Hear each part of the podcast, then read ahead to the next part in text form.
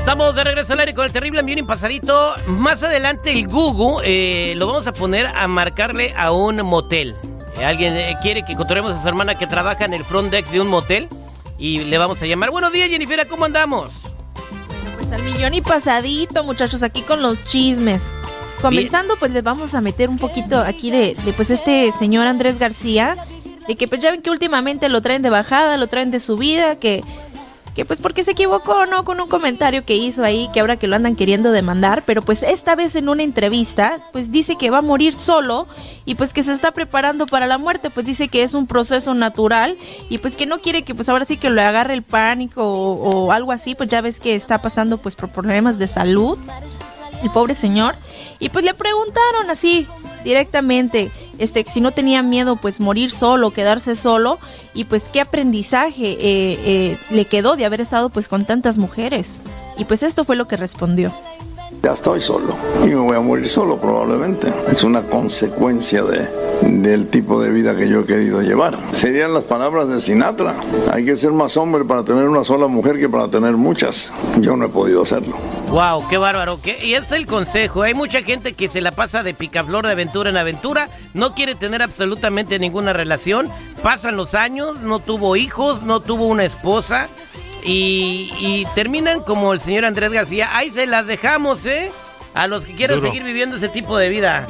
Uh, que, que, bueno, por lo menos que cuando estés viejo tu chamaco te cambie los pañales. Pues la cosa es de que el señor pues tiene hijos, pero pues no lo visita ni nada, bueno, entonces... Eh, pero por algo, ¿no? Creo que Exacto, también mal, por ahí. ¿no? No lo quería Por porque parece ser que pues no, no, no era tan machín como él, según él. Ah, o sea, el hijo era, era gay y él, y él era no homofóbico. sí, nunca lo aceptó él. Lo más rico que tiene Andrés. García es su hija, güey. Nah. Andrea García. Andrea García, Sí. mi rey, por Bueno, favor, mi ahorita Andrea García ya tiene como 50 años, quién sabe cómo esté ahorita. Pero sí, Andrea era una. Guapisísima, güey. Yo me la quemé en guapísima. Playboy. Todavía no te conocía, Yo me la Jennifer. quedé- Se da unos jalones de orejas Ya. este güey viendo las páginas con Andrea. Yo tratándome de imaginar, Andrea. No, An- Andrea García está hermosísima. Bueno, eh, pues ahí está el consejo. Tómelo, déjenlo, radio escuchas. Y bueno, vamos a platicar ahora de Jaime Camil con la serie autorizada por la familia Fernández que está produciendo Netflix. Adelante, Jennifer. Ay, bueno, pues fíjate que Jaime Camil pues reveló pues el significado que traía para él el interpretar pues a Vicente Fernández pues en su carrera. También dijo pues si estaba en contacto o no con la familia. Y pues esto fue lo que dijo. Es un honor muy grande hacer la serie autorizada por él, ¿no? Él fue personalmente quien dio las anécdotas, las historias para esta serie.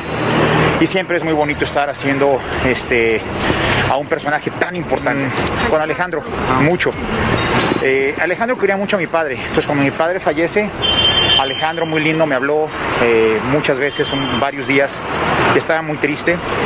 Y, y yo igualmente cuando su papá estuvo entró al hospital, pues también nos, imagínate, nos afectó a todos. Pero vamos muy bien, gracias a Dios. Alejandro está fuerte, está bien, la familia no podía hablar con ella. Bueno, con Gerardo hablé un poquito, con Vicente hablé un poco también. Pues ahí está, señores. Eh, ¿Cuál serie verán más? ¿Quién va a ganar? ¿Netflix o Televisa? ¿Quién cree que gane Netflix. eh, eh, esta? Porque la de Netflix está autorizada por la familia.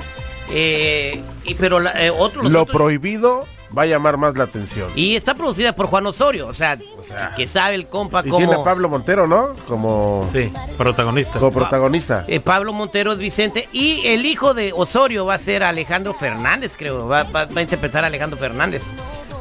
Va a estar interesante, este, pero yo siento que sí, la no autorizada es la que para mi gusto va a jalar más raza. Pues ya eso lo veremos ya cuando salgan eh, las series. Jennifer, ¿qué más nos tiene? Bueno, pues le traigo algo de Bad Bunny que anda ahí rompiéndola. Yo, pues la verdad, me sorprendí porque dije, bueno, pues qué tanto traen con Bad Bunny que andan haciendo fila de horas y más horas en el Estadio Azteca para que resultara que la verdad ahí no los iban a vender.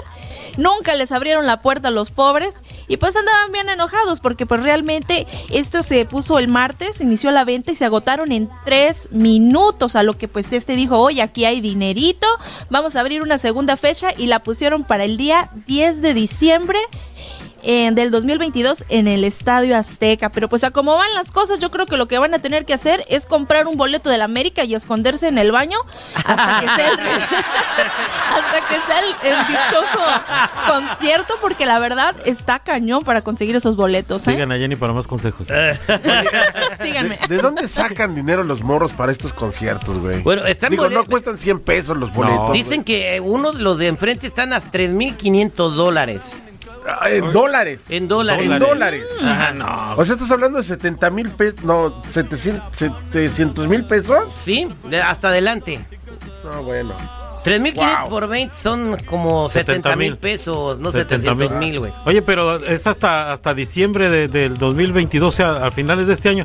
Ya no va a estar famoso este vato, ya que está tronando. Hoy no a va- de pas- tronando. Va de picar. Hoy nomás este, güey. A mí no me gusta para Chi- empezar. Chico, hablen por favor para que Chico tenga una No, razón para contestar los teléfonos. Es más, después de ese concierto voy a decir, misión cumplida. ¿Cómo dice ese güey?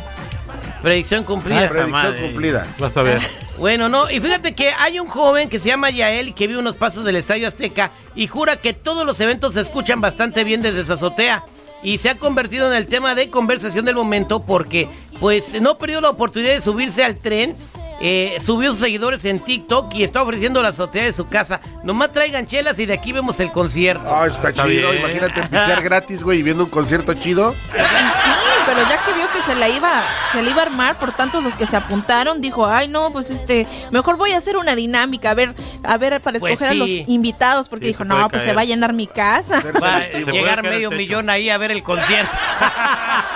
Al rato como la de la quinceañera. Gracias, Jennifer. Vaya a quitarle, por favor, las lagallas al Google porque lo vamos a ocupar ahorita. A Eh, va- nos mandaron un mensaje para hablarle a una señora que trabaja en un motel allí en México. Vas a despertar al Google. No, ¿Ya se despertó Google? Sí, ya se despertó Google, Eh, pero Google- pues rapidito les digo, si quieren más chismecitos, se me pueden seguir en Jennifera94, Jenny con doble N y Y. Ahí está.